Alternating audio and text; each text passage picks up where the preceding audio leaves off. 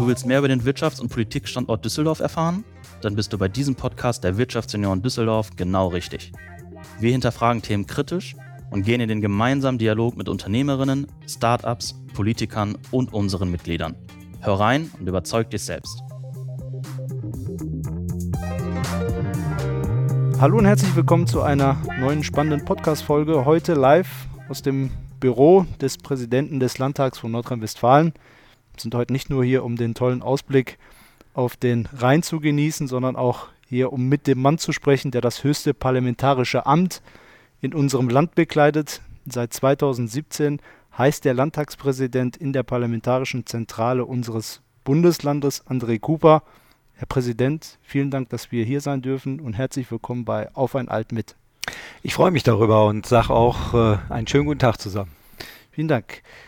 Herr Cooper, Herr Präsident, bevor wir auf die Politik eingehen, kur fünf kurze Fragen an André Cooper. Wenn Sie bereit sind, dann starten wir jetzt.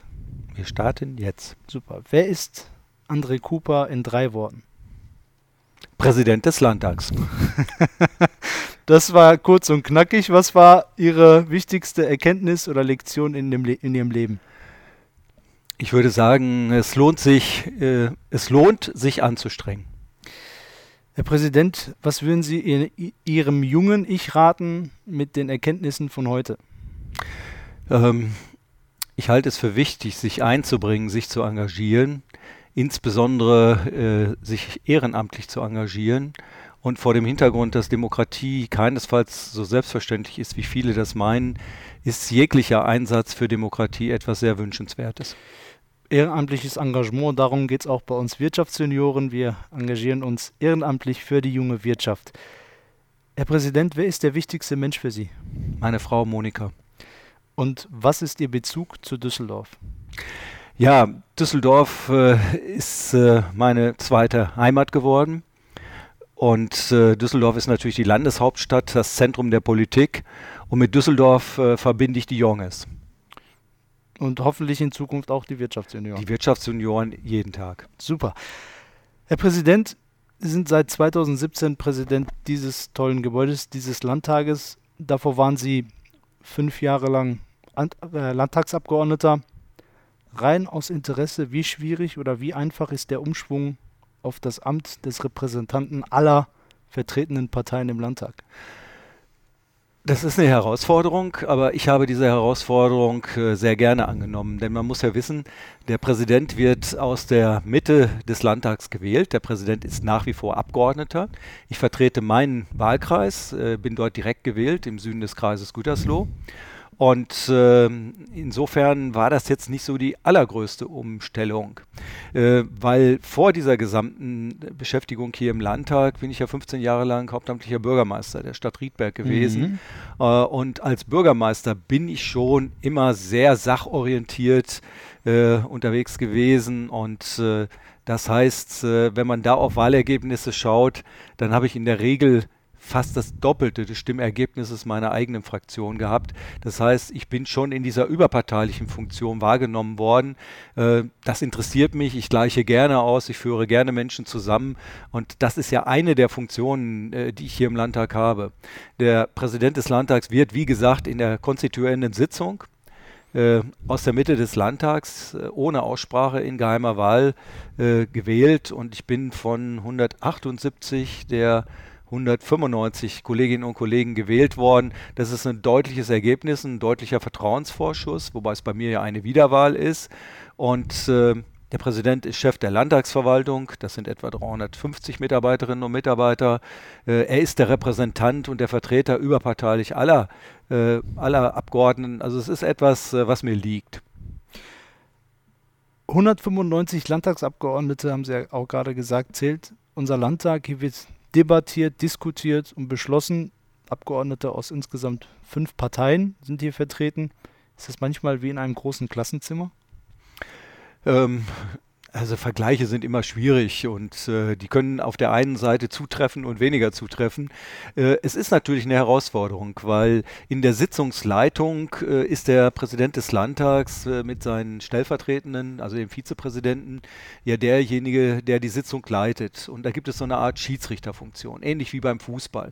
Und ich glaube, es ist genauso einfach oder genauso schwer äh, im übertragenen Sinne. Und äh, in der Schiedsrichterfunktion ist es auch so, dass wir wie im Fußball äh, virtuelle gelbe und virtuelle rote Karten haben. Und äh, da ist es halt so, dass äh, wenn man mal einen Vergleich vornimmt, einen rein statistischen, dann ist es so, dass in der vorvorletzten Fünfjahresperiode äh, der Schiedsrichtereingriff in Form einer gelben Karte achtmal erforderlich war. Dann eine Periode später waren es zwölf gelbe Karten und in der, die im Mai letzten Jahres abgelaufen war, waren es, glaube ich, 123 gelbe Karten. Das zeigt also, dass sich die Stimmung, dass sich das Klima im Landtag schon verändert hat im Laufe der Zeit und äh, dass die Schiedsrichterfunktion anstrengender geworden ist. Aber auch das gehört dazu. Einfach kann jeder. Nochmal für unsere Zuhörerinnen und Zuhörer, gelbe Karte, rote Karte, was bedeutet das dann genau? Also gelbe Karte ist quasi äh, die Ermahnung oder ist ein Ordnungsruf. Beispielsweise, äh, wenn ein Kollege Abgeordneter oder eine Abgeordnete äh, einen anderen Kollegen beleidigt oder strafrechtlich relevante Dinge äußert, äh, dann greifen wir aus, ein. Oder bei Verwendung von völkischen oder nationalsozialistischen Sprachgebrauch, dann greifen wir auch ein. Herr Präsident, wie dürfen wir uns den Alltag eines Landtagspräsidenten vorstellen? Wo liegen da die Schwerpunkte? Spannend und herausfordernd. Äh, sie liegen in allen Themenfeldern. Also ähm, nehmen wir mal eine solche Woche wie diese Woche, eine, Plenarsitzungswoche. Äh, dann ist alle vier Stunden die Sitzungsleitung gefragt, wobei es ja so ist, dass Parlamentssitzungen bei uns um 10 Uhr morgens beginnen. Äh, nach hinten aber in Abhängigkeit von der Anzahl der Anträge und Gesetzesvorhaben gehen. Wir haben das Anfang des Jahres gehabt, äh, da ging eine Sitzung bis 1.15 Uhr in der Nacht. Alle vier Stunden habe ich Sitzungsdienst. Das ist das mit der Schiedsrichterfunktion. Dann bin ich Chef der Landtagsverwaltung, das heißt im Normalen ist es so, dass ich morgens zwischen halb acht und acht spätestens hier bin, häufig auch morgens um sieben, mhm. weil der Schreibtisch dann mit einigen an Posteingangsmappen und Unterschriftsmappen gefüllt ist, weil es Vorgespräche gibt. Es gilt, die Sitzung vorzubereiten, Tagesordnung abzustimmen, viele Dinge weitere mehr. Es geht darum, äh, wer wird eingestellt. Äh, es geht darum, dass wir Hörgruppierungen haben oder aber, äh, dass es Dienstjubiläen gibt. Da sind also viele, sagen wir mal, verwaltungstypische oder Unternehmens wie im normalen Mittelstandsunternehmen auch, die üblichen Tätigkeiten, die fangen an. Auf der anderen Seite gibt es auch viele Repräsentationsverpflichtungen, wie Sie schon gesagt haben, äh, als Präsident des Landtags. Und die sind nicht nur im Landtag selber, die sind auch im ganzen Land und darüber hinaus. Ähm, es gibt beispielsweise genauso wie es die Ministerpräsidentenkonferenz gibt, die ist meist langläufig bekannter mit dem Kanzler oder der Kanzlerin früher. Äh, so gibt es auch eine Landtagspräsidentenkonferenz. Äh, und die gibt es nicht nur im deutschen Format, sondern aus Tradition, ich weiß nicht seit wann, äh, nehmen immer die österreichischen Kollegen auch teil. Ähm, und Südtirol, das Parlament und das deutsche Parlament in Belgien.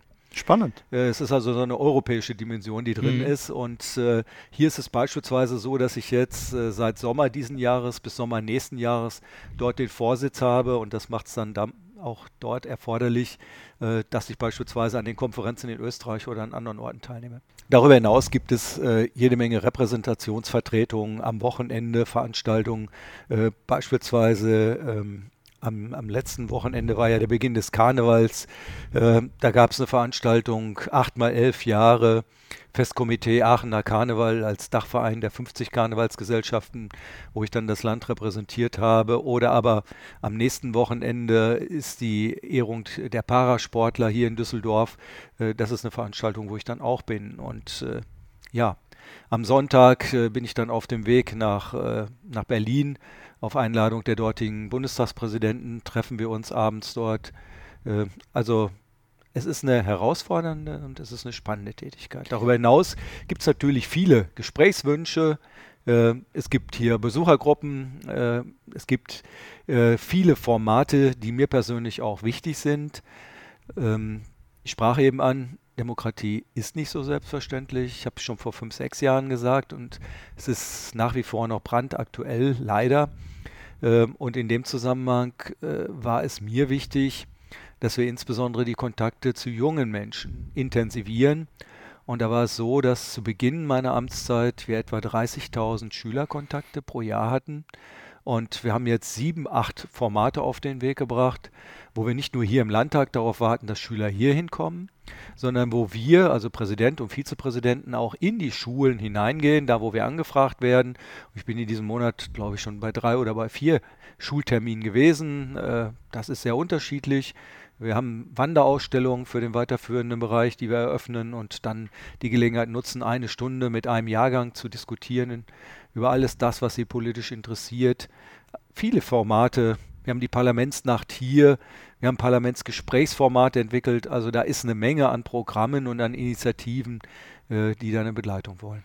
Ja, sehr, sehr spannend. Vor allem, dass Sie äh, zu Beginn der Karnevalszeit weder in Köln noch in Düsseldorf waren, sondern in Aachen, zeigt ja auch Ihre Überparteilichkeit. Um das ja. so. ja, es ist halt so, der Präsident des Landtags äh, ist letztlich für 396 Städte und Gemeinden ansprechbar, äh, wobei damit das nicht in eine Schieflage kommt. Das war der Donnerstagstermin am 10.11. Oh.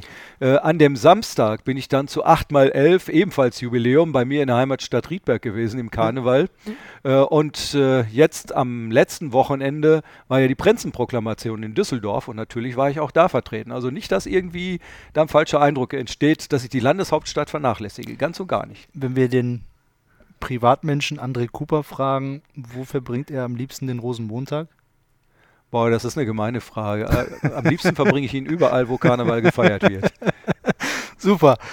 Herr Präsident, auf ein ernstes Thema zurückzukommen. Ja. Der Landtag ist das Herzstück unserer Demokratie ja. in unserem Bundesland. Hm. Wenn wir unseren Blick ganz aktuell auf Russland und den schrecklichen Angriffskrieg in der Ukraine lenken, sehen wir, was passieren kann, wenn Demokratie scheitert. Hm. Wie wichtig ist Demokratie in diesen Tagen, vor allem in unserem Land?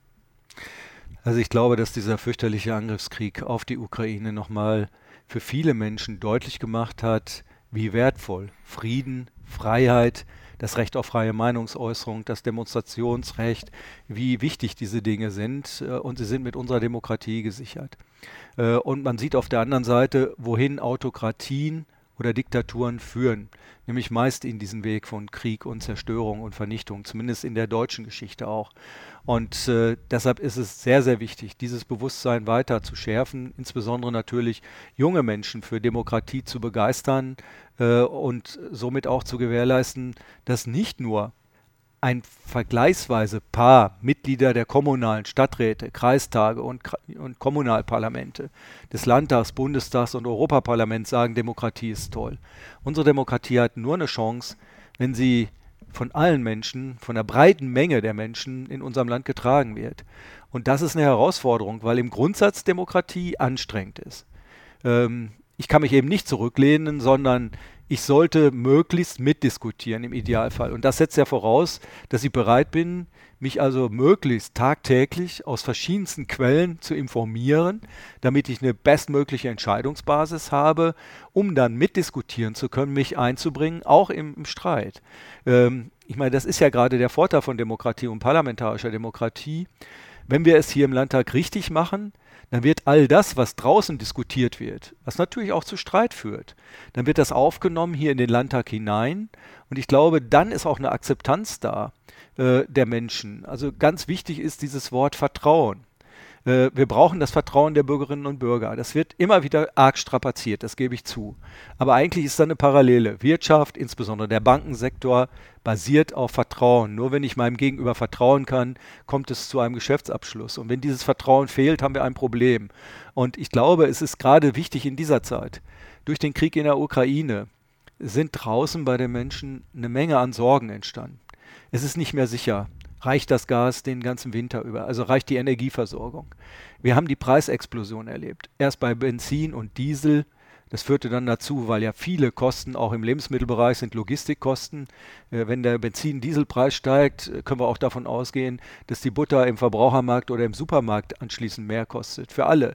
Die Landwirte haben entsprechend höhere Kosten, äh, bis sie die Ernte einfahren. Wir haben mit dem Ukraine-Krieg das Problem, dass Getreide äh, nicht exportiert werden konnte von der Ukraine aus. Die Ukraine ist einer der größten Getreideexporteure.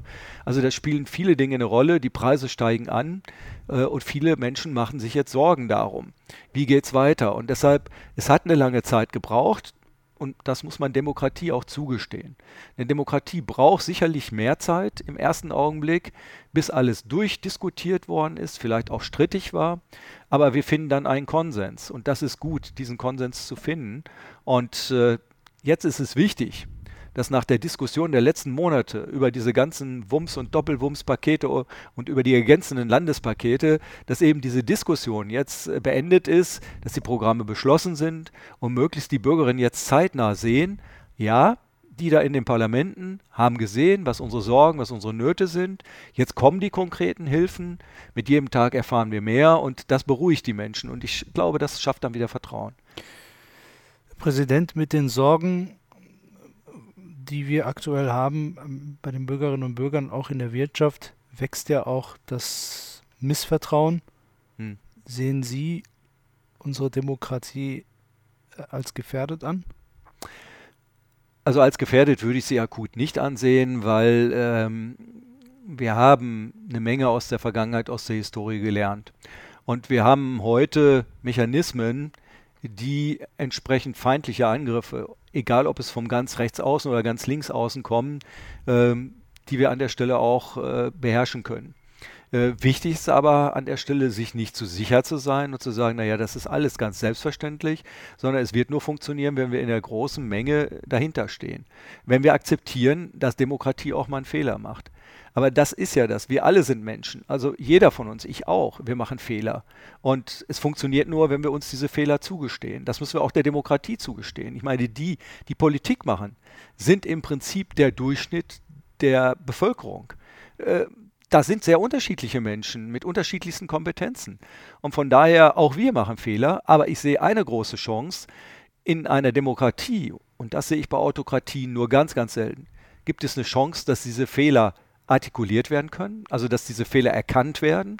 Die Menschen haben die Möglichkeit, es frei zu sagen. Wir haben eine freie Meinungsäußerung. Wir können dafür auf die Straße gehen, wir können diskutieren und dann gibt es auch die Chance, dass es Korrekturen gibt. Und ich mache mal ein praktisches Beispiel aus der Vergangenheit. Es ist seinerzeit mit großer Mehrheit, Zuständigkeit Land ist der Schulsektor, im Schulsektor mal gesagt worden für den Gymnasialbereich, wir wollen G8, weil das alles schneller geht und weil das alles besser ist.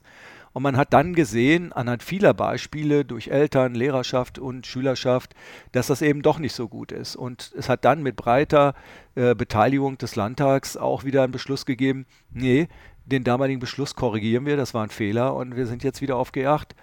Ähm, ich denke, das ist gerade die Stärke von Demokratie. Nicht fehlerfrei, aber die Chance zur Korrektur. Vielen lieben Dank, Herr Präsident.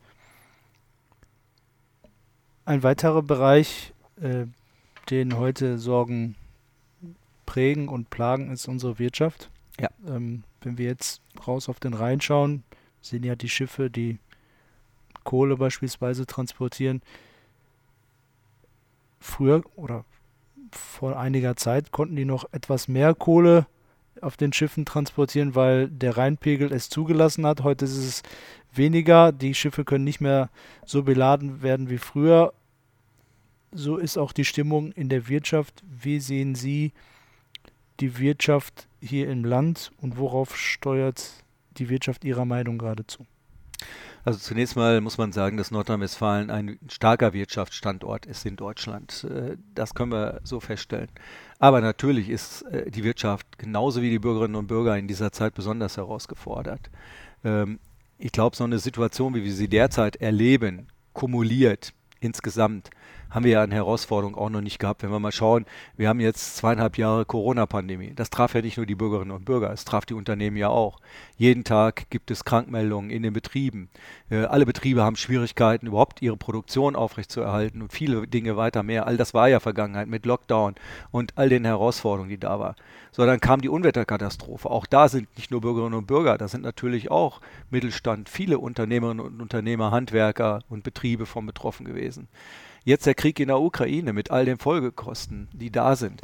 Also ich habe, ich bin ja wie gesagt auch Wahlkreisvertreter, ich kriege jede Woche mehrere Zuschriften äh, von Unternehmen, äh, die vorher gesagt haben, naja, unter all dem, wenn man mal alles so sieht, wir haben 200, 300 Mitarbeiterinnen und Mitarbeiter und das war alles ein Unternehmen, was unterm Strich aber eine schwarze Zahl hatte.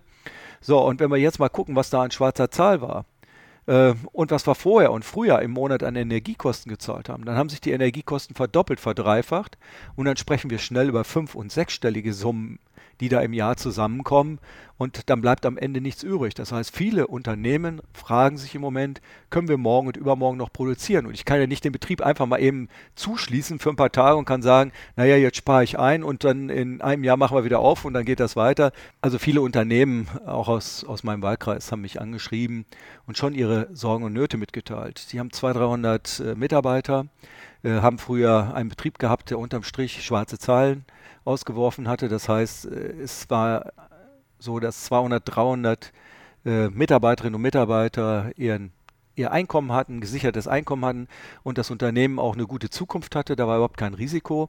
Aber jetzt durch die Verdopplung, Verdreifachung, Vervierfachung der Energiekosten kommen nur noch rote Zahlen aus und dann stellt man sich die Frage, kann das Unternehmen noch weitergeführt werden? Und da ist man auch auf Hilfe durch den Staat angewiesen.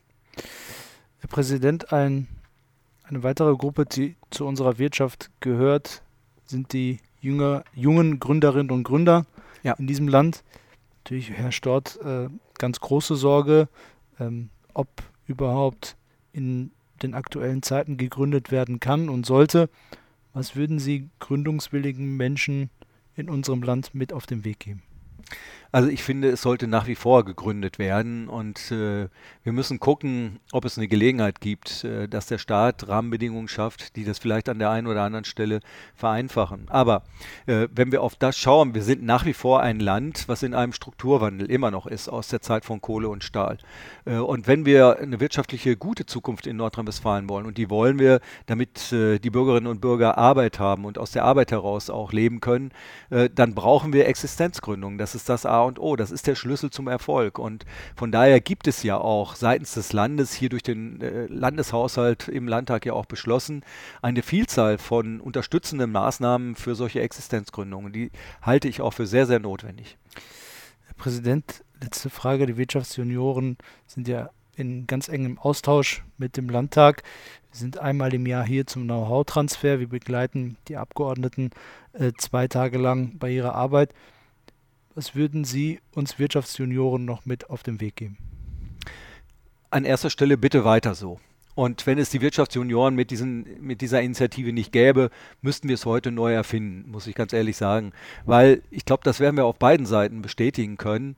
Ähm, es gibt eine Menge an Vorurteilen über Politik, über Politiker, über den Arbeitsalltag und umgekehrt vielleicht auch über Unternehmensphilosophien und Unternehmensführung. Und ich glaube, durch diesen Kontakt, äh, dies einfach mal mitzuerleben, direkt mitzukommen, von morgens bis abends die Termine mitzumachen, die Plenarsitzungen mitzumachen, auch äh, mal solch eine Dauer von Sitzungen. Ich meine, das sagt man so leicht, äh, morgens um 10 Uhr starten, ohne Pause durch bis nachts um 1.15 Uhr. Äh, da gehört schon eine Menge zu. Das ist nicht immer nur einfach. Es wird ja diskutiert, es sind Inhalte, ich muss mich vorbereiten. Nebenbei äh, meine E-Mails machen und die Post. Also das ist eine Herausforderung. Und, und ich glaube, das so ein Stück weit mal mitzubekommen, ist nicht verkehrt. Also aus meinem Dialog mit allen möglichen Wirtschaftsjunioren kann ich nur sagen, auf beiden Seiten unsere Kolleginnen und Kollegen sagen, es ist etwas, was wir unbedingt beibehalten sollen. Und bis jetzt habe ich das von den Wirtschaftsjunioren auch nur gehört. Also tolles Format, bitte weiter so da motivieren wir unsere Mitglieder gerne zu und äh, hoffen, dass wir das genauso weiter in den nächsten Jahren äh, machen können. Herr Präsident, vielen lieben Dank für das Gespräch. Vielen lieben Dank für den Blick hinter die Kulissen. Ich danke auch ganz herzlich. Ein sehr angenehmes Gespräch. Liebe Zuhörerinnen und Zuhörer, das war es auch schon mit der heutigen Folge mit unserem Landtagspräsidenten André Cooper. Im Dezember haben wir dann unsere letzte Politikfolge. Da sind wir beim Finanzminister unseres Landes Nordrhein-Westfalen, bei Markus Ottendrenk. Da freuen wir uns auch sehr drauf. Bleibt uns gewogen, hört gerne, hört gerne weiter zu und mit und bis bald.